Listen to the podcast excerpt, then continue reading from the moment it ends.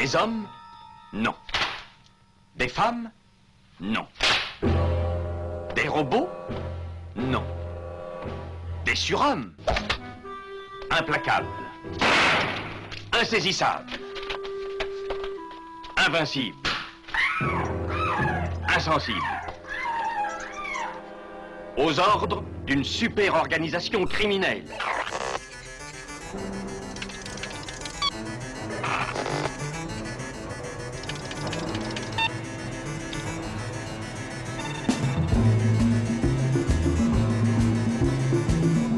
Rien n'est impossible pour... Culture prohibée.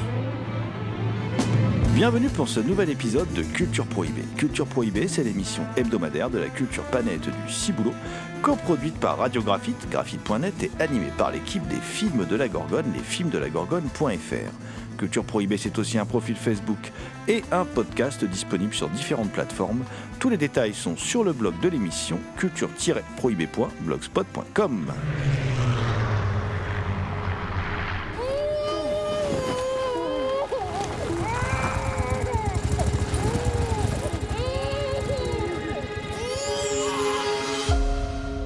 sommaire aujourd'hui, une émission entièrement consacrée aux liens entretenus par la communauté juive avec le cinéma. Nous aborderons ce sujet via un échange avec l'historien Johan Chanoir. Il est l'auteur de La Shoah sur grand écran entre représentation et trivialisation, une étude en deux parties, parue dans la revue Historien et Géographe dans les numéros de mai et août 2022, les numéros 458 et 459. Notre échange portera entre autres sur trois films sortis chez Blackout récemment, deux documentaires, Babillard, Contexte, un film de 2021 signé Sergei Lonitza, Mizraïm, Les oubliés de la Terre promise, un film également de 2021 signé Michel et Boganim, et une œuvre de fiction sortie en 2022, Évolution de Cornel Mundruksho. Nous évoquerons à l'occasion de la sortie d'American Warrior, alias American Ninja de Sam Firsternberg, un film de 1985 donc un film qui sort chez ESC, comment deux cousins juifs ont construit un empire cinématographique à Hollywood, la fameuse firme nommée Canon. Enfin, on essayera, vu euh, tous les sujets que nous avons à aborder dans cette émission. L'équipe de Culture Prohibée remercie Julia Bélorger et Sandrine Hiver pour leur aide sur cette émission. Émission qui, nous vous le rappelons, est réalisée en partenariat avec la revue Prime Cut. Prime Cut, qui est disponible sur le site de l'éditeur TheExtasyOfFilm.com et sur celui des films de la Gorgone, lesfilmsdelagorgone.fr, ainsi que chez tous les bons libraires.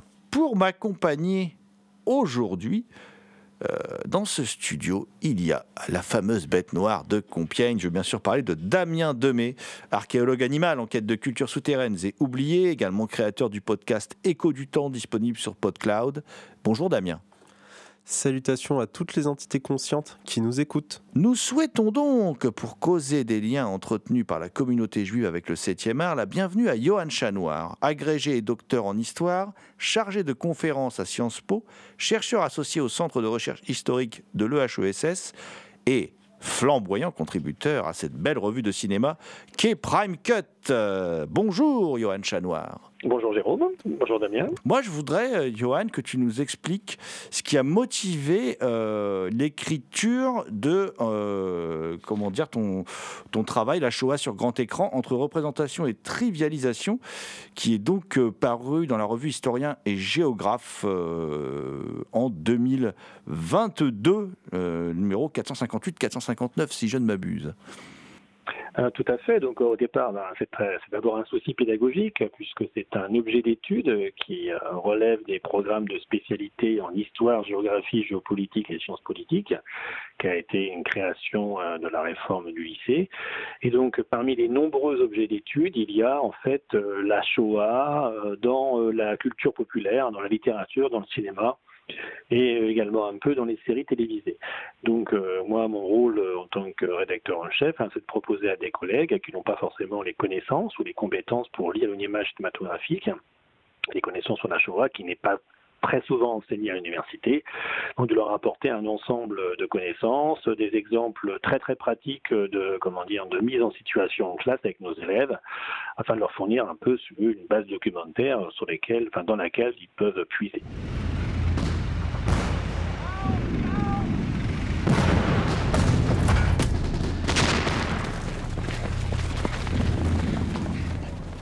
On va commencer cette, euh, on va dire entre guillemets, cette euh, promenade, cette étude, cette recension à travers un, premier film qui est un documentaire, qui est un documentaire un, peu particulier. Euh, il s'appelle Baby Yar Context, c'est réalisé par Sergei Lonitsa, qui est un, réalisateur ukrainien qui a eu le prix spécial du jury de l'œil d'or au Festival de Cannes en 2021 et qui est un documentaire qui, fait un choix. Au départ, le réalisateur voulait faire une fiction, il faut le savoir, et puis le Covid est arrivé, ça l'a empêché de réaliser cette fiction, mais euh, il est en très bon terme avec euh, le directeur du mémorial de, de Babillard, euh, et du coup, le Babillard, c'est là où en 1941 des Juifs de Kiev ont été massacrés de manière absolument ignoble, et le réalisateur s'est dit en fin de compte, puisque je ne peux pas faire de fiction en raison du Covid, je vais travailler à partir des, images d'archives qu'il y a au mémorial et je vais construire un film euh, qui raconte donc la chose suivante. Hein, euh, euh, ça démarre, comment dire, le 28 septembre 41 quand les juifs de l'agglomération de Kiev reçoivent l'ordre de se présenter au lieu dit Babillard, donc avec papier d'identité, argent, objets précieux et quelques vêtements, et bien évidemment ceux qui ne se présentent pas à ce rendez-vous sont menacés d'être exécutés, euh, pensant qu'ils allaient être déportés, envoyés en, camp de travail, ils obtempèrent, mais en fait ils sont tous conduits par petits groupes au bord d'un ravin. Alors 33 771 hommes, femmes, vieillards et enfants, donc ils sont exécutés à l'arme à feu en 36 heures par des unités de la SS, de la Wehrmacht et de la police auxiliaire ukrainienne. Et à la libération, l'Ukraine retombe dans le giron de, Staline et les soviétiques vont occulter la nature spécifiquement antisémite de ce massacre qui aurait, selon eux, visé des citoyens soviétiques pacifiques. Et même en 1952, ils vont combler le ravin, comme pour effacer cette euh, verrue de l'histoire. Euh, moi, je me pose la question. Alors, le documentaire est très fort. En plus, il fait le choix, le documentaire, de pas mettre de commentaires, mais on en reparlera. C'est uniquement les images qui s'enchaînent jusqu'aux images du procès, qui sont aussi très impressionnantes.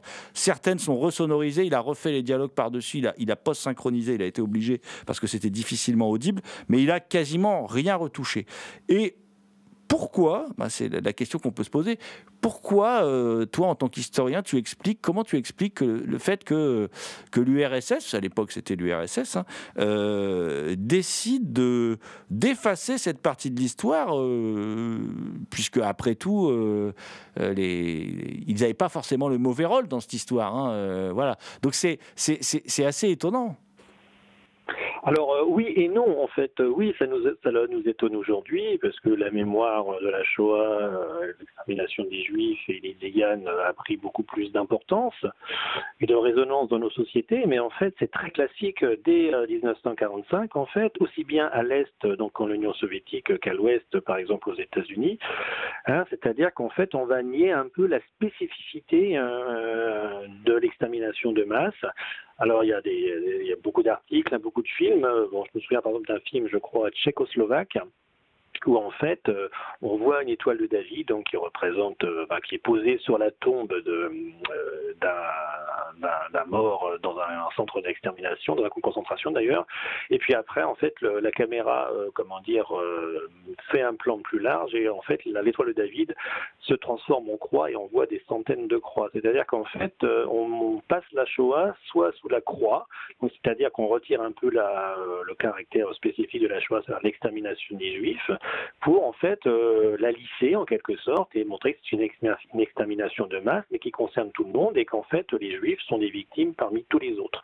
Et en Union soviétique, c'est un peu la même chose. On insiste davantage sur, euh, comme tu l'as dit, le massacre, euh, parce qu'il y a eu des massacres de civils absolument incroyables, euh, le massacre des prisonniers de guerre soviétique euh, en Allemagne, dans d'autres camps. Et donc, en fait, plutôt que d'insister sur, comment dire, le massacre des juifs, on, on insiste sur l'extermination hein, des citoyens soviétiques, sans oublier un antisémitisme latent, hein, en quelque sorte, implicite en Union soviétique. Hein. On se souvient que un peu avant de mourir, Staline va lancer ce qu'on appelle le complot des blouses blanches contre des médecins et des scientifiques euh, euh, juifs euh, qui comploteraient contre l'Union soviétique. On est en pleine guerre froide, mais heureusement, à la mort de Staline met fin à cette, à cette tentative de nouveau de d'ostraciser les juifs en Union soviétique. Donc c'est un procédé très classique hein, du, point de vue cinématographique, hein. c'est-à-dire que ça va, ça va à peu près durer, on va dire, jusqu'à jusqu'au choc euh, du procès Eichmann, là, qui va réveiller un peu les mémoires juives, hein, qui sont un peu assoupies parce que bon, il y a le traumatisme, euh, il y a la volonté de passer à autre chose, euh, etc. Et puis s'ils sont inaudibles, hein, Simone Veil l'a souvent répété au départ, hein, l'expérience, comment dire, de l'extermination de masse, les personnes ne comprennent pas pourquoi. On, on voit un peu tout dans camp de concentration, centre de mise à mort industrielle. Et d'ailleurs, il y a un documentaire français très très célèbre, Nuit brouillard, où en fait on, on confond camp de concentration et centre de mort industrielle. Donc en fait, c'est un procédé très classique qui nous choque aujourd'hui parce qu'on sait plus de choses, on sait mieux, de, on sait mieux sur les choses, mais en fait, c'est à l'œuvre dès 1945. Alors, Johan Chanoir, tu évoquais à l'instant euh, Nuit et brouillard d'Alain René, euh, et c'est vraiment le, ce film-là, Babillard Contexte, donc qui a pour but de restituer le contexte dans lequel s'est déroulé ce massacre, hein, est un film, pour moi, c'est le film qui m'a le plus impressionné, en fait, euh, sur la Shoah, avec le, film d'Alain René, euh, qui demeure quand même un film absolument tétanisant.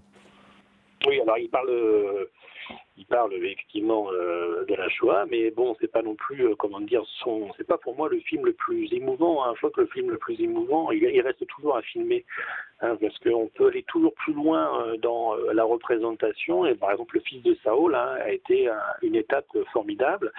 Euh, et en fait, on peut se poser la question qu'est-ce qu'on fait de la Shoah au cinéma? Est-ce qu'on la trivialise, c'est-à-dire est-ce qu'on prend des, euh, images chocs de la Shoah, comme par exemple euh, l'empilement des chaussures? On retrouve par exemple dans le labyrinthe de Pan, qui ne parle pas de la Shoah, parce que ça parle de la guerre d'Espagne. À un moment donné, il y a une scène, il y a une image très très très très forte où tout le monde comprend que ça fait référence à la Shoah. On le retrouve par exemple dans Terminator hein, et dans, les, hein, dans une série dérivée en, anglais, c'est les, les, chroniques de Sarah Connor. Il y a une allusion au camp, au camp d'extermination hein, de Skynet, etc.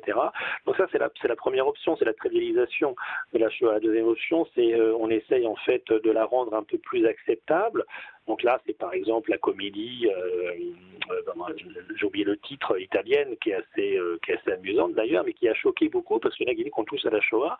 Et je rappelle par exemple hein, que des gens de la nouvelle vague, comme François Truffaut, à qui un jour on avait commandé d'écrire, enfin d'écrire et de faire un film sur le dernier train français qui transporte des des, déportés juifs vers euh, les centres de mise à mort. Il a refusé parce qu'il dit on peut pas filmer la Shoah, on peut pas donner à un acteur de qui pèse 80 kilos, bien portant, etc.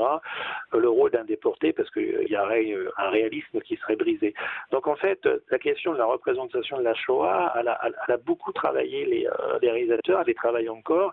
Et puis il y a, comme tu disais, pour finir, hein, bah, l'option du documentaire, c'est-à-dire le documentaire, l'image est brute, mais c'est oublier une réalité fondamentale du cinéma, c'est que le film documentaire ou le film de fiction, en fait, n'ont aucune différence, au sens où c'est le montage hein, qui est l'opération fondamentale de ce cinéma, comme il est dans le cinéma de fiction. Et donc, euh, je trouve que c'est, euh, comment dire, c'est vraiment euh, un cas, entre guillemets, bien sûr, un cas d'école hein, pour le cinéma, c'est comment on représente l'indicible. Parce qu'il y a aussi autre chose qu'il faut ajouter, et c'est justement la performance de ce film Babillard Contexte, c'est qu'on n'a pas, jusqu'à aujourd'hui, on n'a pas d'image filmée de la Shoah. C'est-à-dire que les nazis avaient interdit euh, de filmer. On a quelques photographies très très rares. On a une photographie de la sélection des juifs hongrois, par exemple, avec le médecin SS sur la rampe. On a trois ou quatre photographies, je crois, d'Auschwitz pris par des, euh, des résistants, mais on n'a pas d'image filmée de la Shoah. Donc euh, il y a déjà une sorte d'apourie en quelque sorte. C'est comment filmer quelque chose dont on n'a pas de traces, euh, comment dire, filmiques. Et ça, je crois que c'est euh, ce que sur, ce sur quoi butent les différents réalisateurs depuis 1945. Hein, et ce sur, quoi ils travaillent. On se souvient par exemple Hitchcock, hein, dans un film qui n'a strictement rien à voir en apparence, c'est Monsieur Londru, à un moment donné, il filme une sorte de, four crématoire et tout le monde comprend, on est après 45, hein, qu'il évoque la. Donc en fait, c'est quelque chose qui travaille euh, le cinéma depuis 1945 et je pense qu'on n'a pas encore trouvé tout épuisé dans les moyens de représenter et d'être ému par un film le film dont tu parlais italien, c'est La vie est belle de, de Roberto oui, Benigni. Tout à fait. Der Schießung ging wie folgt vor. Es wurden ungefähr 45 bis 50 Personen aufgeteilt und zum Graben geführt. Mussten sich mit dem Gesicht uns aufstellen und wurden so erschossen. Wie viel haben Sie persönlich erschossen in dieser Zeit? 120 Mann.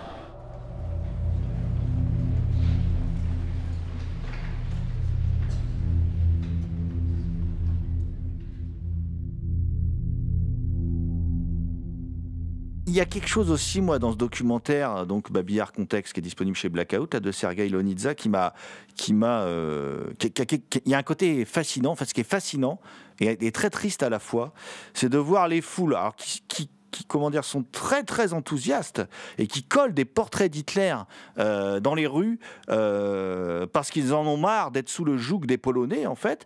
Et puis quasi, euh, enfin dans la dans la foulée historique, ça va historiquement ça va très vite, hein, les événements là ça, va très vite.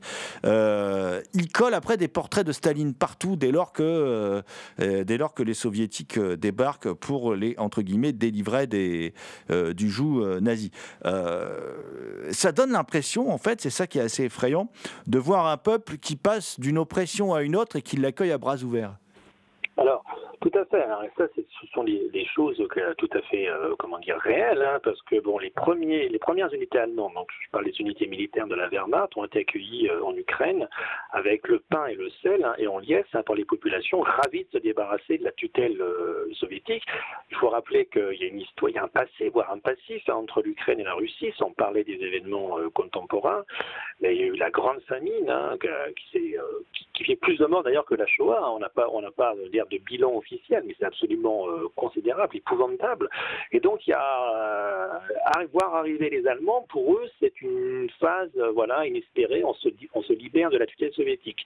Et malheureusement, après la Wehrmacht, euh, bon, même si la Wehrmacht n'est pas innocente des crimes hein, de masse, on le sait aujourd'hui de manière très bien documentée vont arriver les, les unités SS, les Einsatzgruppen, etc. Là, les Ukrainiens vont découvrir qu'ils sont passés d'une domination sanglante à une autre domination sanglante. Je sais pas, tu te souviens aussi peut-être du film de la liste de Schindler, hein, euh, où on voit à un moment donné des Polonais cracher, jeter des cailloux, me semble-t-il, hein, sur un convoi de déportés juifs. Donc il existe un antisémitisme euh, en Europe, hein, euh, en Union soviétique, en Pologne, etc., en Ukraine. D'ailleurs, l'Ukraine, c'est très intéressant d'évoquer Babillard, parce que Babillard, ça fait partie en fait d'un autre contexte beaucoup plus large qu'on appelle la Shoah par balle. En fait, les Allemands ont, euh, bah, à partir du moment où ils ont pris la décision de euh, se débarrasser d'exterminer les juifs, ils ont tâtonné pour trouver la solution. Et la dernière étape sera bien sûr la solution finale.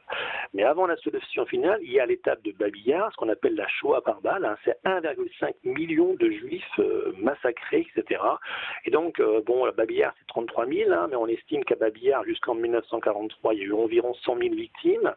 Et la Shoah par balle, hein, c'est 1,5 million de personnes qui ont été fusillées, mises dans des fosses communes, etc.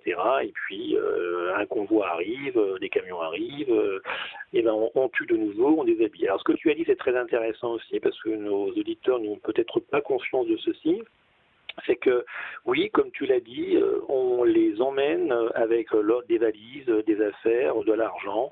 Alors il ne faut pas oublier que le Troisième Reich est une économie de la prédation, c'est-à-dire qu'on s'empare des valeurs précieuses que possèdent euh, les Juifs que l'on va exterminer. On, comment les Allemands d'ailleurs ont supplié la France entre pendant l'occupation, mais également il n'y a pas assez de soldats pour les garder en fait. Donc on a toujours l'idée, euh, la, peur, la phobie d'une révolte, parce qu'ils sont beaucoup plus nombreux que les gardiens qui sont mobilisés. Et donc il faut faire une sorte de mise en scène, hein, entre guillemets bien évidemment, pour euh, les dissuader de faire une révolte. Donc on leur demande de prendre une valise, on leur demande de prendre leurs affaires, leurs papiers, etc., de l'argent, hein, dans l'espoir, comme tu l'as si bien dit, de- voilà, ils vont être déportés, puis après ils vont être dans un camp de travail. Donc euh, pour eux, c'est quelque chose qu'ils ont pu connaître, c'est quelque chose de, dire, pas de familier, mais d'imaginable. Personne ne se doute qu'ils vont être exterminés euh, de manière systématique par des, euh, par des soldats armés de mitrailleuses, et puis après, plus tard, dans les centres de mise à mort industriels. Et tu vois, il y a, tout ce mécanisme hein, que permet de démonter euh, ce documentaire, mais tout en ayant conscience hein, que c'est une étape avant l'étape ultime qui est la solution finale. Euh, D'ailleurs, euh, il y a quelque chose qui est bien mis en avant dans Babillard Contexte. euh, alors toi qui es historien, Johan Chanoir, tu vas peut-être euh, pouvoir nous en dire plus, parce que on parle beaucoup des mouvements nationalistes ukrainiens, de l'OUN, l'organisation nationaliste ukrainienne, qui est créée en 29 euh, pour obtenir donc l'indépendance de l'Ukraine.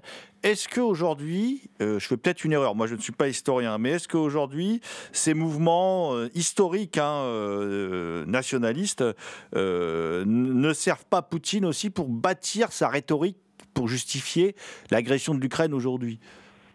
Ah, tout à fait. De toute façon, c'est instrumentalisé. Euh, alors, le fait qu'il évoque qu'il est- qu'il- existe des néo-nazis en Ukraine, bon, il y a des néo-nazis malheureusement partout, euh, en France, en Allemagne, on le sait, mais c'est surtout aussi, euh, comment dire, une évocation euh, du rôle des Ukrainiens, de certains Ukrainiens, hein, dans euh, l'état de la Shoah par balle. Et il y a une mission qui a été euh, une mission vraiment d'archéologie, de recherche, qui a été menée par euh, Patrick Desbois, euh, qui a travaillé sur la Shoah par balle, hein, qui a exhumé avec toute une équipe hein, plus de 500 euh, fausses communes. Et donc, il a, fait, il a, écrit un livre. euh, il y a une grande exposition mémoriale de la Shoah à Paris, euh, extraordinaire, avec des photographies, euh, des témoignages absolument bouleversants. Et à un moment donné, en fait, on s'aperçoit que les Juifs qui ont été euh, exterminés, fusillés, en fait, bah, leurs biens ont été récupérés par les populations ukrainiennes euh, avoisinantes. Et donc, en fait, il y a... il y a un passif aussi entre certains Ukrainiens et euh, les Juifs qui ont été massacrés. Et euh, on, on dit, alors moi je ne, peux pas le confirmer ni l'infirmer, mais euh, ça revient constamment dans les discours russes, ça revient aussi chez certaines personnes qui voilà, ne veulent pas non vont pas défendre l'agression russe parce qu'une agression est indéfendable, quels que soient les motifs, et qui disent que certaines personnes hein, euh, en Ukraine qui ont participé à la Shoah pas mal, hein, on dispose de noms de rue, disposent de statuts, donc ça, ce serait, bon, c'est pas mon domaine de recherche, hein, mais ça serait peut-être quelque chose à creuser pour justement comprendre comment la propagande euh, de Poutine repose sur un élément euh, réaliste en fait. Hein. On sait d'ailleurs que toute propagande repose sur quelque chose de vrai pour faire accepter du faux. Et euh, ce passif avec euh, la Shoah par mal, peut-être cette évocation de, figures nationalistes, comme tu disais, euh, et aujourd'hui qui, nous semble absolument incongrue, euh, insupportable, existe réellement, et donc ça donne un argument à Poutine pour développer tout son discours et justifier ce qui reste injustifiable, c'est-à-dire l'agression. Euh, le film euh, Babillard euh, Contexte a aussi euh, quelque chose de particulier, c'est qu'il est composé essentiellement d'images d'archives sans voix, à part à la fin, lors du procès, on retrouve. Et, comme tu l'as évoqué, Johan, il y a quelque chose qui joue avec la thématique finalement de présence, c'est-à-dire qu'on a quand même des images d'archives, on a des témoignages et tout, mais aussi d'absence, vu qu'on n'a pas d'images filmées. De ce qui s'est passé, euh, la montagne de chaussures euh, renvoie à finalement cette présence absente, c'est-à-dire qu'il y a eu des gens, ils ne sont plus. Ça me rappelle l'œuvre de Boltanski avec des vêtements qui s'appelle Personne avec une grue qui soulève des tonnes de vêtements et qui relâche. Et finalement, euh, je, me, je me posais la question est-ce que finalement le travail de l'historien, c'est de combler cette absence? Au final, doit-il ou pas la combler cette absence d'information? Alors oui, tout à fait. C'est- la difficulté. hein. C'est euh, c'est vraiment la grande difficulté de disposer, euh, comment dire, justement de combler un peu ces vides narratifs en quelque sorte et ces vides euh, iconographiques. Parce qu'il faut aussi bien prendre conscience que c'est une stratégie délibérée du nazisme d'effacer les traces. Babillard, par exemple, en 1943, hein, l'armée rouge avance. Donc le site va être repris par les soviétiques, les Allemands le savent. Et donc, il donne l'ordre d'exhumer euh, les corps euh, des, euh, des, fusillés. Donc, il y a toute une opération d'exhumation, etc. Et après, on les brûle pour ne laisser aucune trace. Ça, c'est systématique de la pensée nazie, c'est-à-dire de ne laisser aucune trace. Alors, parce qu'ils savent ce qu'ils font. Hein, même s'il n'y a pas de comment dire d'acte officiel écrit, etc. On va exterminer 6 millions de juifs. On a quand même des traces. On a un protocole de la conférence de Wannsee du 20 janvier 42 qui décide de l'extermination de tous les juifs d'Europe et qui évoque même, euh, pour montrer le délire hein, à nos auditeurs, euh, c'est, ils évoquent même l'extermination des juifs aux États-Unis parce que les, les, Allemands à l'époque sont en guerre depuis le de décembre 41 avec les États-Unis. Donc ils évoquent comme ça, en mangeant des saucisses et en buvant du cognac, l'extermination également des Juifs américains. Donc ça, c'est euh, quelque chose. Il faut aussi faire référence à la langue, parce que ça c'est très intéressant. Hein. C'est un petit livre que je recommande souvent à mes étudiants. C'est euh, LTI de Victor Kemplerer, donc qui est, un, qui est un juif qui a survécu en Allemagne, qui a vécu en Allemagne pendant toute la guerre. Ça, ça peut surprendre aussi nos auditeurs, mais il faut savoir qu'il était protégé en quelque sorte hein, par euh, les lois de Nuremberg. Il était marié à une Et donc on ne pouvait pas le, on ne pouvait pas le, comment dire, le, déporter, etc., parce qu'il était protégé par la loi nazie.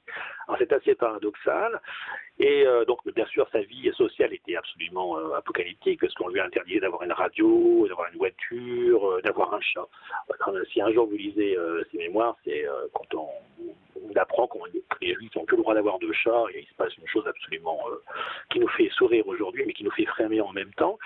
Mais il raconte, non, et, donc il écrit pendant le nazisme, pendant le moment où il vit, euh, comment dire, caché, un peu caché, mais en ayant le droit d'être là, il écrit comment la langue allemande, la langue, comment les nazis, pardon, ont euh, parasité, détourné la langue allemande. Je vais prendre deux exemples, enfin trois exemples. Le premier exemple, c'est euh, la solution finale. Solution finale, quelqu'un qui lit un document sur dit donc la solution finale, ne comprend pas à, quoi ça fait référence. D'ailleurs, pourtant se cache la volonté d'exterminer des dizaines de millions de personnes. L'opération T4, hein, qui est aussi une phase préparatoire à la solution finale, c'est l'extermination des malades mentaux, des handicapés. Quelqu'un qui lit un document euh, marqué opération T4, hein, sinon ça va être Unternehmen ou Unternehmen Nummer 4 en allemand, ne comprend pas de quoi il s'agit. Et, et ça, ça rentre dans le quotidien, parce que par exemple, on ne peut pas employer le mot retraite à partir de 43 quand ça commence à aller mal sur le front soviétique. Donc on, emploie le terme de faire Kurzung, c'est-à-dire rétrécissement du front. Et quelqu'un qui entend à la radio, tiens, euh, le front a été rétréci, bah, se dit finalement c'est une bonne chose, le front est rétréci, donc ça prouve qu'il est plus... Euh, il est plus linéaire, donc ça, montre qu'on gagne la guerre. Et donc il y a cette perversité de la langue et ce souci d'effacer toute trace. Donc la trace, elle est d'abord sémantique, elle ne doit pas apparaître. Donc on utilise des métaphores, des périphrases, et puis après, euh, on ne filme pas, on ne doit pas prendre de photographies. Alors il existe quelques photographies, euh, mais il y a un vide, et surtout on ne filme pas. Alors peut-être qu'un jour on retrouvera un film, hein, parce qu'ils ont il y a certainement eu à un moment donné un Allemand qui a eu la tentation de filmer. Mais ça, pour l'instant, on n'a jamais euh, réussi à trouver euh, un document filmé. Donc oui, c'est bien, effectivement, c'est la difficulté euh, du travail de l'historien de travailler sur quelque chose qui a existé, hein, il n'y a pas aucune, aucun doute là-dessus, mais aussi, mais comment rendre visible quelque chose dont on n'a pas de traces imagées. Ça, c'est véritablement une énorme difficulté et les cinéastes, euh, en ce sens, euh, permettent d'aider et de compléter le travail de l'historien. Mon père arrivait en Israël avec l'illusion que les Juifs formaient un peuple uni et indivisible. Il y avait deux bureaux à l'Office d'immigration, l'un pour les Juifs venus d'Europe et l'autre pour les Juifs venus de pays musulmans, du Maroc, d'Algérie, d'Irak et du Yémen. On les appelle ici les Mizrahim, les Orientaux. Babillard Contexte est disponible chez Blackout. C'est un documentaire de Sergei Lonitsa. Et il y a un autre documentaire qui est disponible chez Blackout, euh, ce, qui, se, comment dire, Blackout, qui a donc euh, une ligne éditoriale assez. Euh, assez logique hein, sur, sur le sujet euh, et qui, qui, vient en complément, je trouve, du coup, ce documentaire avec euh, celui dont on vient de parler, qui s'appelle Mizraïm, les oubliés de la terre promise, qui est un documentaire de Michele Bogani, mais qui est un, un, documentaire. Cette femme, elle fait un documentaire en fait qui lui est plus personnel, euh, puisqu'elle elle repart en, en, Israël pour évoquer pour évoquer le, le sort qui a été fait aux juifs orientaux, majoritairement aux juifs qui n'étaient pas ashkénazes, mais surtout aux juifs orientaux, qui ont été ghettoisés, qui ont été privés d'accès à l'école, à tel point d'ailleurs qu'on découvre dans le documentaire qu'ils ne construisaient pas d'école à, partir de la sixième, ça n'existait pas. Quoi. Les, les, gamins ne pouvaient aller qu'en primaire. Il y a même un truc qui est évoqué dans le documentaire, mais qui n'est pas, donc du coup je reste très, très vigilant là-dessus, mais qui n'est pas étayé de preuves, mais où des femmes racontent que leurs bébés ont été, euh, ont été volés, hein, mais qui ce sont, ce sont des choses qui, malheureusement, on sait qui se sont pratiquées dans d'autres régimes. Euh, qu'est-ce que ça t'inspire, euh, cette histoire de ceux qu'on appelle donc les Mizraïm, ces juifs orientaux, qui sont allés euh, d'eux-mêmes le, cœur plein d'allant vers la terre promise, et puis qui se sont retrouvés ghettoisés et qui ont vécu euh, une vie quand même assez, euh, bah, assez misérable, qui ont été maltraités en fait par l'État, bah, l'État qui, en, en, quel ils nourrissaient beaucoup d'espoir.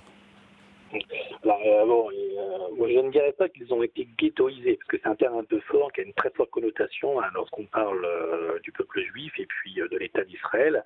Donc, je pense qu'il faut plutôt se référer à une sorte de discrimination. Alors, déjà, rappeler, euh, alors, je vais un peu te contredire, tous les juifs orientaux ne sont pas venus, comment dire, de plein cœur dans l'État d'Israël. Hein. Moi, je pense par exemple à tous les juifs donc arabes qui vivaient dans les pays arabes, ce qu'on appelait après les juifs orientaux. Ils ont parfois été contraints d'aller en Israël parce qu'ils ont été chassés des pays où ils vivaient depuis plusieurs générations. Je pense par exemple aux Juifs égyptiens. En 56, il y a 25 000 Juifs égyptiens qui sont chassés d'Égypte par Nasser. Et certains vont aux États-Unis, mais d'autres vont euh, en Israël. C'est-à-dire qu'ils ils n'avaient pas, il ne faut pas voir hein, ce mouvement migratoire absolument colossal, parce qu'il y a des Juifs orientaux ça renvoie également, donc bien sûr, aux Juifs d'Afrique du Nord, euh, aux Juifs de pays arabes, mais également aux Juifs d'Inde, aux Juifs d'Asie centrale, aux Juifs du Caucase, etc. Donc c'est toute une communauté très diverse, très plurielle, qui a une langue, qui a des langues, des coutumes, une manière de vivre euh, sa, foi complètement différente des séfarades, des sabras, des askénazes, etc. Donc c'est pas un mouvement migratoire euh, toujours spontané, volontaire, dynamique. C'est un peu Bien sûr, euh, toute proportion gardée, hein, c'est quand on raconte l'exil des pieds noirs en 62 en France, euh, la plupart n'étaient jamais allés en France. C'est un pays qu'ils connaissaient euh, par la géographie, il n'y a pas de télévision, peut-être un peu la radio, par la presse, etc.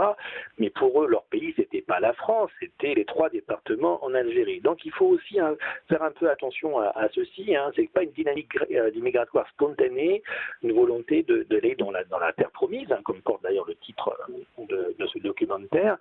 Aussi hein, l'immigration sont, malheureusement parfois un peu forcées.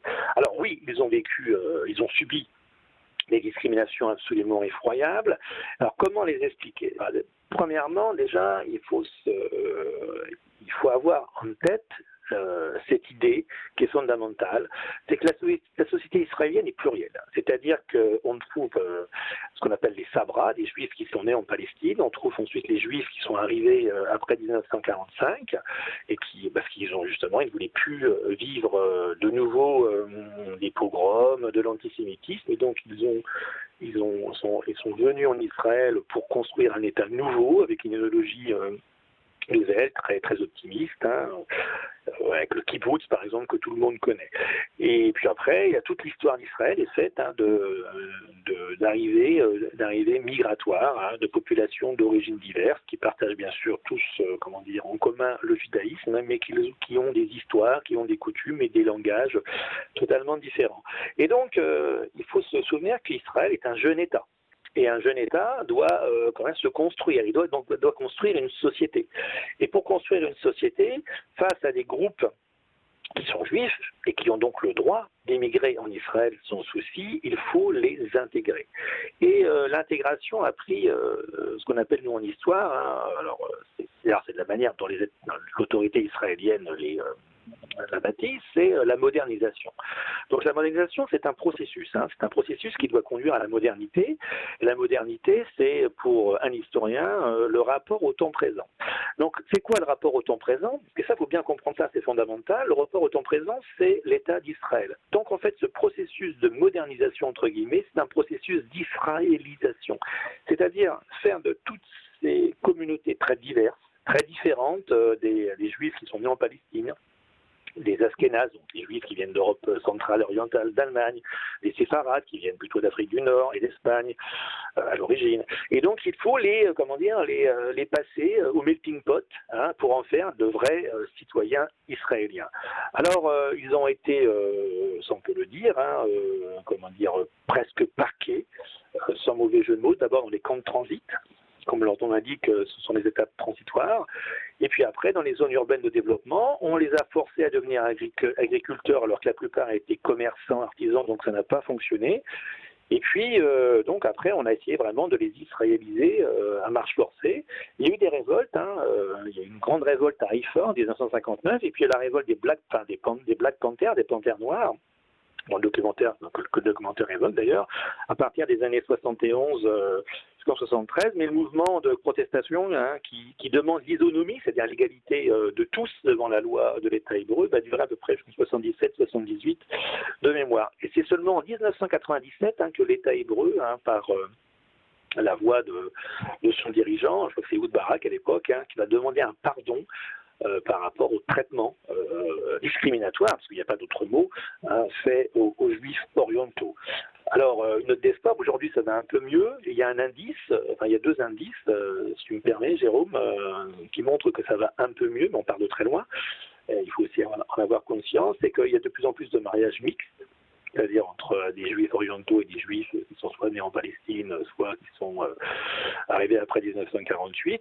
Et puis, il y a des, euh, comment dire, on trouve des juifs orientaux maintenant à tous les niveaux de la société israélienne. Il y a des euh, producteurs de cinéma, des producteurs de télévision, des stars, des hommes et des femmes politiques, des entrepreneurs.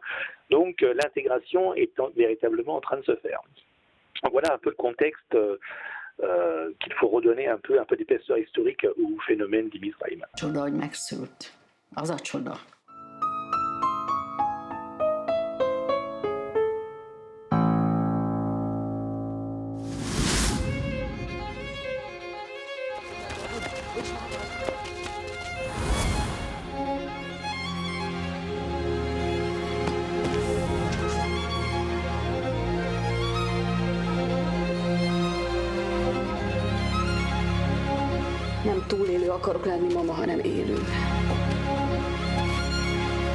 Vous écoutez Culture Prohibée. Figyelj egy picit.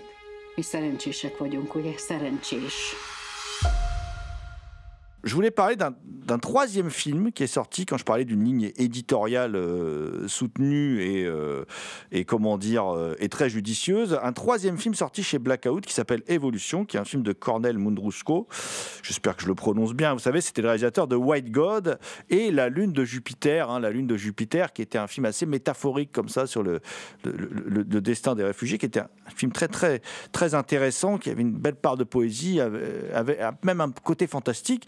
Euh, côté fantastique qu'on va retrouver un peu dans ce évolution, euh, qui est divisé en trois époques. Le côté fantastique, on l'a surtout dans la première partie euh, où les, les, hommes nettoient bah, un camp de la mort, en fait. Mais, mais au début, on le sait pas, donc on a l'impression qu'ils sortent. Après, en fait, la révélation est ignoble, donc je vais, pas le, vais pas le dire pour les, les auditeurs qui n'auraient pas vu le film, parce que c'est 20 minutes absolument surprenantes tourné en un seul plan séquence. Alors c'est un peu truqué numériquement, mais c'est quand même très beau, très esthétiquement, et c'est particulièrement ambitieux. Ces 20 premières minutes sont absolument passionnantes. On reste complètement scotché à son, fauteuil en tant que spectateur, puisque ces hommes finissent par trouver un enfant, euh, un enfant euh, là comme ça dans, ces, dans ce que bah, malheureusement euh, étaient des douches hein, qui ont servi où on a gazé, hein, voilà, des juifs. Et cet enfant est là, toujours vivant, et cet enfant va devenir une femme. Ça, c'est la deuxième partie de, euh, du film. Une femme très âgée, là on la voit très âgée, qui a des relations compliquées avec sa, sa propre fille et qui refuse, euh, qui vit, qui refuse d'être honorée, de recevoir une médaille euh, parce que elle estime qu'à l'époque ces mêmes États les avaient abandonnés.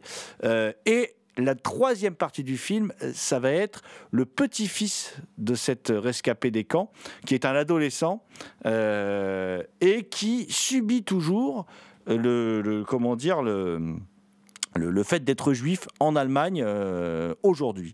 Est-ce que tu penses, toi, Johan Chanoir, qui est historien, est-ce que tu penses, comme le réalisateur, comme Cornel Mundrushko, que être juif, parce que c'est vraiment ce que semble dire le film, être juif serait une malédiction Alors, c'est quelque chose qui, euh, qui en fait, euh, comment dire, c'est un trope hein, euh, du, cinéma israélien. Alors là, le film n'est pas israélien, mais en fait, dans le cinéma israélien, depuis la création de l'État d'Israël, hein, se pose cette question se pose cette question. Alors, c'est surtout hein, par rapport à la figure du déporté, du rescapé, etc. Et donc, il y a toute une série de films, dès 1948, hein, jusqu'à aujourd'hui, d'ailleurs, on pourrait chercher, hein, et qui évoquent le fait que être, juif n'est pas forcément une malédiction, mais c'est plutôt pour moi être rescapé d'un centre de mise à mort industriel, euh, on peut en être une. Hein, je vais prendre euh, quelques exemples. Il y a par exemple euh, dans un film de 1963 qui s'appelle La Cave, Emmanuel, un rescapé, hein, un centre de mise à mort industrielle, qui n'arrive pas à, sortir de l'obsession de se souvenir, de se rappeler de ce qu'il a vécu. Et donc, à un moment donné, il finit par vivre dans une cave dont le titre du film. Et il y a une scène très très forte. À la fin du film, c'est qu'il sort de la cave, il va actionner une cloche, et euh, à un moment donné, en ombre, on voit une potence. Donc en fait, c'est le message, est clair. Le message, bien sûr, il est rescapé de la Shoah. Il est toujours prisonnier. Et ça, c'est un trend, une tendance majeure du cinéma israélien. On le retrouve dans, différents, dans différentes productions. Et ça transcende les barrières de genre, parce qu'il y a un film, qui n'est pas sorti en France à ma connaissance, qui s'appelle The Wooded, The Wooded Gun, donc le, l'arme en bois, pourrait-on dire, en 1979. Et là, ça fait euh, référence à un autre personnage euh, emblématique du cinéma israélien, c'est la rescapée hystérique. Et euh, donc c'est la femme, une femme palestina, donc qui est rescapée, hein, qui vient vivre en Israël et qui subit les persécutions des enfants du quartier, qui sont tous des sabras, donc des, enfants juifs nés en Palestine. Il lui, il lui lance des cailloux, donc qui a des crises de colère, etc. Et donc là, on a encore la figure de la de la, rescapée mais hystérique, qui n'arrive pas à s'intégrer dans la société israélienne. Et là, on retrouve un peu d'ailleurs euh, le message hein, du second deuxième documentaire, pardon, dont tu as parlé. Et le plus beau film, si j'ose dire, parce que c'est un film qui est très très dur, et je vais vous en donner une, une séquence, en 1989, un film d'Eli Cohen, un film merveilleux, mais euh, d'une brutalité euh, visuelle absolument incroyable, c'est L'été d'Avilla ça raconte justement une, une, femme, pareil, survivante des camps de la mort, avec sa fille, des gros problèmes avec sa fille. À un moment donné, sa fille revient de l'école avec des poux. Et euh, cette rescapée a bien sûr une phobie des poux. Hein. On sait que les Allemands, les nazis avaient une phobie des poux, etc. Et euh, donc elle, elle, se demande, alors il y, a, un dialogue qui est très très célèbre hein, pour les historiens, elle se demande si c'était une école ou c'est un camp de concentration, on comprend tout de suite l'analogie. Et l'analogie va être poursuivie par Eddie Cohen, parce qu'à un moment donné, euh, pour éviter la contamination par les fous, par les poux, pardon, euh, bah, cette mère tombe sa fille.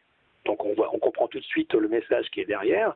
Donc euh, tout ça pour te dire qu'en fait que cette image du rescapé euh, qui n'est pas capable euh, de s'intégrer dans la société israélienne, qui n'est pas capable d'oublier, euh, ben en fait c'est quelque chose qui existe depuis 1948. Hein, moi je pense aussi à un, vieux film, hein, que, je sais pas si on peut le revoir aujourd'hui, mais c'était un film de 55. La colline 24 ne répond plus et ça fait aussi référence à un rescapé. Et en fait il y a une sorte de parallèle entre ce que vivent les, les juifs euh, sous le mandat britannique en Palestine, donc avant la création de l'État d'Israël, et ce qu'ils ont vécu en Europe pendant le nazisme.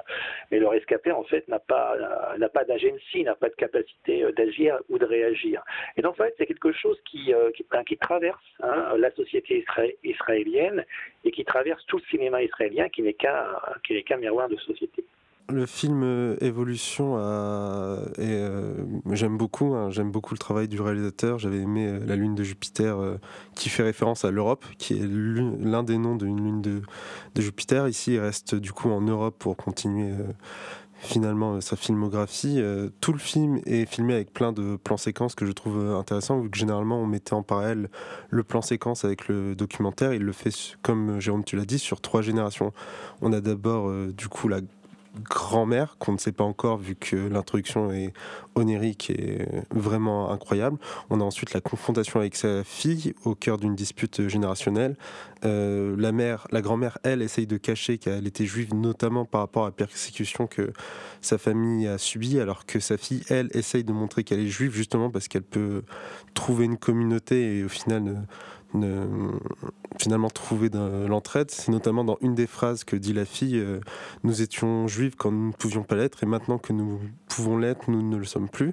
Et on a ensuite affaire à la troisième génération, qui est le fils Jonas, que je trouve très intéressant, parce qu'il y a une complexité dans son intégration qui est très intéressante. C'est-à-dire que pour sa mère, euh, les agressions qu'il subit, c'est de l'antisémitisme, et pour lui, c'est juste du harcèlement euh, normal. Et je trouve que c'est un film qui, questionne euh, énormément. On a d'abord ce statut finalement de survivant, puis de fantôme, puis une affirmation. Et aujourd'hui, Jonas finalement reflèterait quelque chose de d'autre. Et on retrouve de base ce que j'avais dit pour euh, Babillard, c'est-à-dire ce côté absence, présence finalement de, ce qu'on fait de cet héritage et à quel point il nous définit. Et donc ma question, euh, Johan, ce serait est-ce que c'est un portrait euh, assez juste ou pas?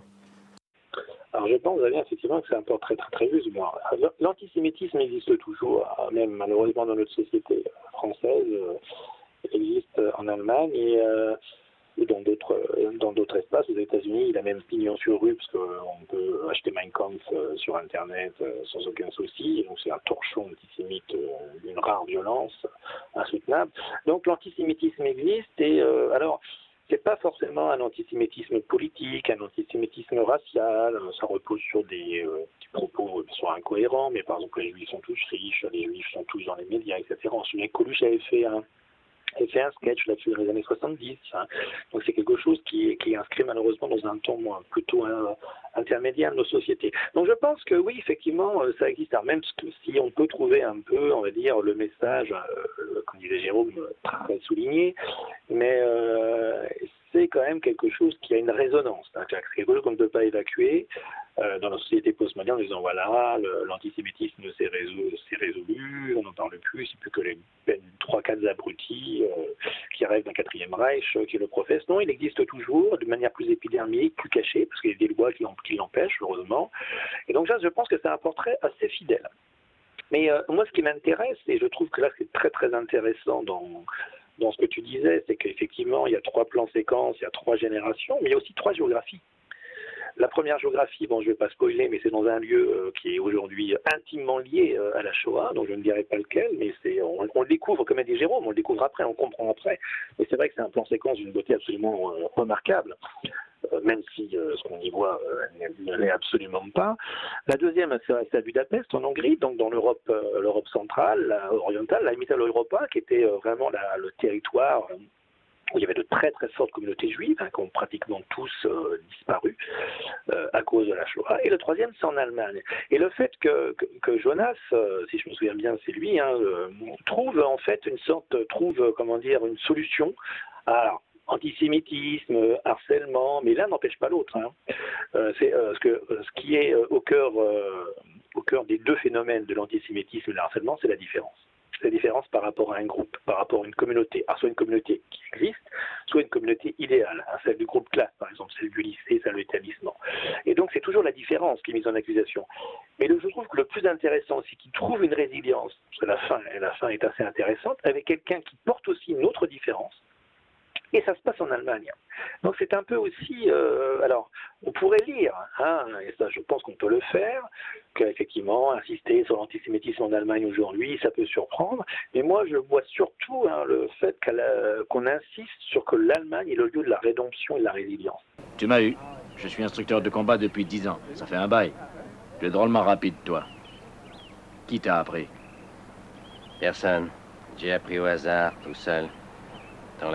On rappelle que les trois films, euh, donc Babillard Contexte de Sergei Lonitza, Mizraim, Les Oubliés de la Terre Promise de Michel Boganim et Évolution de Cornel Mundruxo sont, disponibles chez, Blackout. Alors, on va terminer, on n'a plus beaucoup de temps pour terminer cette, émission, on va dire, sur l'aspect un peu plus trivial. Euh, euh, mon cher Johan, donc je rappelle, Johan Chenoir, tu as travaillé, hein, toi, en tant qu'historien, sur la, la question de la, la trivialisation, entre représentation et trivialisation donc la Shoah sur grand écran. Tu, as fait une étude en deux parties qui, est parue euh, dans, la, dans la revue Historien et Géographe. Et Euh, il se trouve que là, il y a une sortie. Alors, ça, c'est, on change d'éditeur, c'est chez ESC. Alors, c'est peut-être pas le film le plus représentatif de ce que la, cette firme a produit, la Canon. Il y a une sortie d'American Warrior. Alors, je vais, je vais en dire un petit mot d'American Warrior, puis après, on va peut-être parler un peu plus de la Canon et des, hommes qui sont derrière la Canon, parce que je, pense que euh, là, tu as, as pas mal de choses à nous dire. Alors, American Warrior, euh, c'est un film de Sam Fierstenberg, c'est un film de 85. C'est un film qui met en vedette Michael Dudikoff, qui est en fait le ninja blanc. hein. Bon, il a perdu la mémoire. Il est, euh, il est comment dire, euh, euh, sur une base militaire. Et puis, et puis, il est confronté, il est confronté évidemment à des à des comment dire des, des, types pas très sympathiques qui attaquent un convoi militaire dont, il fait partie. Et là et là on découvre qu'il a que c'est un combattant hors pair qui est capable donc de battre parce qu'ils sont attaqués par des ninjas qui est capable de battre les ninjas parce qu'il a lui aussi la science des ninjas et il réussit à sauver la fille du général. Voilà. Mais comme d'autres soldats sont tués il est un peu tenu pour responsable il est mis à l'écart mais il va réussir avec Steve James euh, qui est un autre militaire à, à nouer une certaine amitié. Donc l'amitié entre le blanc et le noir, entre le guerrier blanc et, comment dire le, le militaire noir, et ils vont affronter donc euh, ben, les types peu recommandables qui, qui s'en prennent à cette base militaire, base militaire où a lieu un trafic d'armes. Voilà. Et euh, ce ce film, alors euh, en dehors de l'angle politique, parce que tout ça on va en parler après, mais euh, ce film-là, faut savoir qu'il a une suite, American Warrior 2, qui est sorti chez The Ecstasy of Film, qui est euh, encore plus fun et barré que, que, que- le premier. hein. Mais moi, je trouve que c'est des films qui jouissent plutôt d'une mauvaise réputation euh, et que, en fait, euh, c'est pas du tout ce que la Canon a produit de pire, c'est American Ninja, que Sam Fiersternberg, à l'image d'un Joseph Zito, est plutôt un bon metteur en scène, euh, même si, bon, c'est pas des gens qui apportent une plus-value, comment dire, d'un- point de vue sur le fond du film, mais sur la forme, il y a une vraie plus-value quand on voit les films de Zito, quand on voit les, films de Fiersternberg. Et le film de Fiersternberg, je trouve plutôt bien mis en scène. Alors bon, il y a les limites du jeu d'acteur de Dudikoff, mais qui est, qui est- qui est- qui est pas non plus la grande catastrophe, euh, voilà, qui est quand même un acteur plutôt sympathique. Ça, il passe bien à l'écran.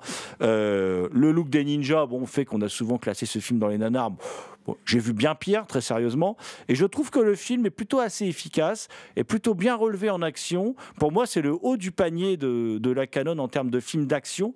C'est parmi ce qu'ils ont fait, euh, ce qu'ils ont fait de mieux, avec de belles idées de mise en scène, comme des bagarres hors champ, euh, des bagarres en ombre chinoise. Enfin, il y a, une vraie euh, volonté d'avoir une mise en scène plus travaillée pour ce film.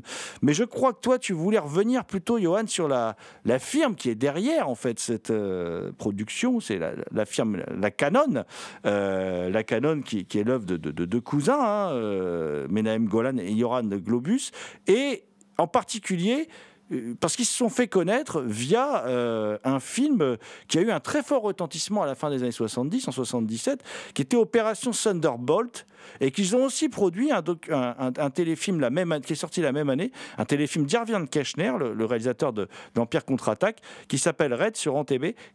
Ces deux films euh, qui, je crois, te, au plus haut point. Alors, tout à fait, parce que ces deux films, en fait, qui évoquent, euh, surtout d'ailleurs Red sur MTB, qui, qui, qui évoquent la Shoah. Alors, vous allez me dire, ça n'a strictement rien à voir. hein. Pour nos éditeurs, ça rappelle en fait le détournement d'un avion d'Air France d'Athènes, hein, et puis qui, euh, va être, euh, comment dire, l'avion va être détourné par des terroristes de la, de la et puis de la Rote Armée Fraction, de la fraction Armée Rouge. Ça se passe bah, le 3 et 4 juillet 1976 de mémoire. Et puis donc, euh, ils vont atterrir en Ouganda, en TB.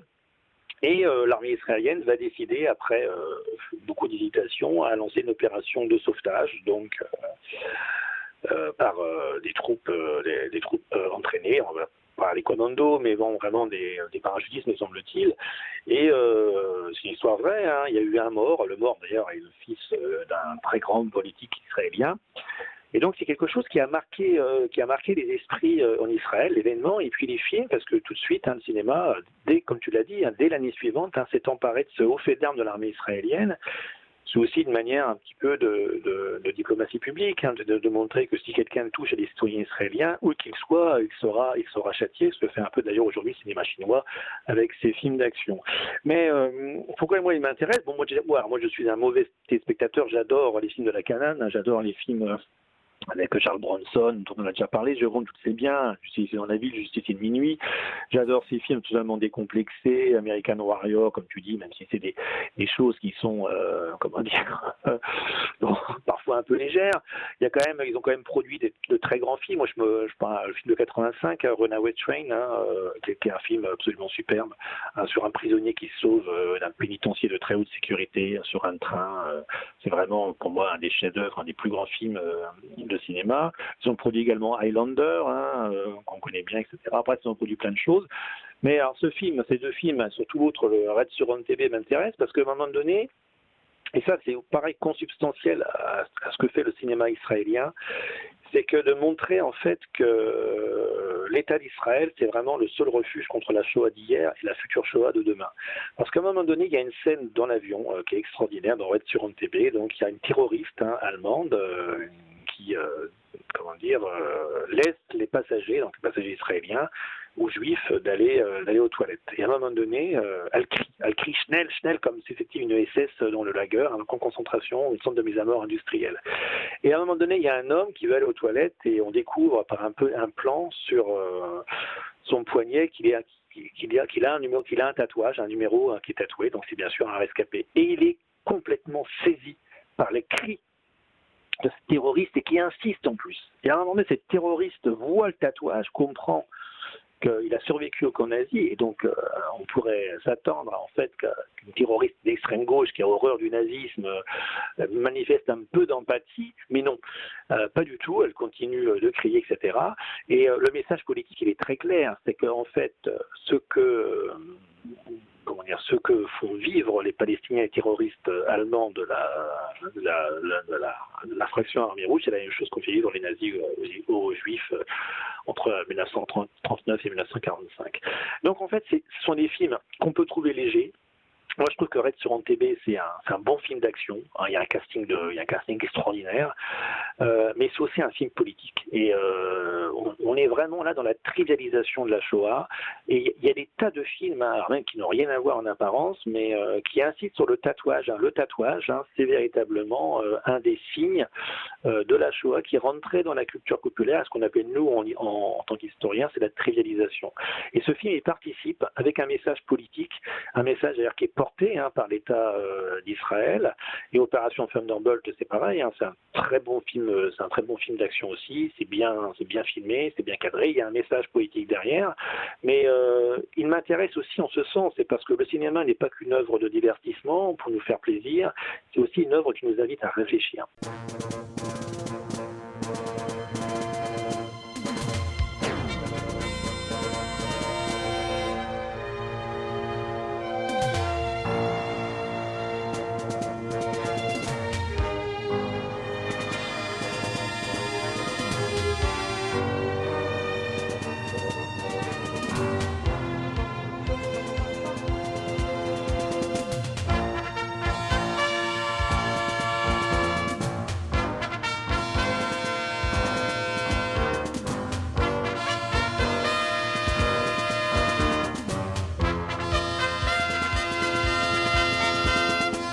C'était Culture Prohibée, une émission réalisée en partenariat avec les films de la Gorgone et la revue Prime Cut. Culture Prohibée est disponible en balado-diffusion sur différentes plateformes.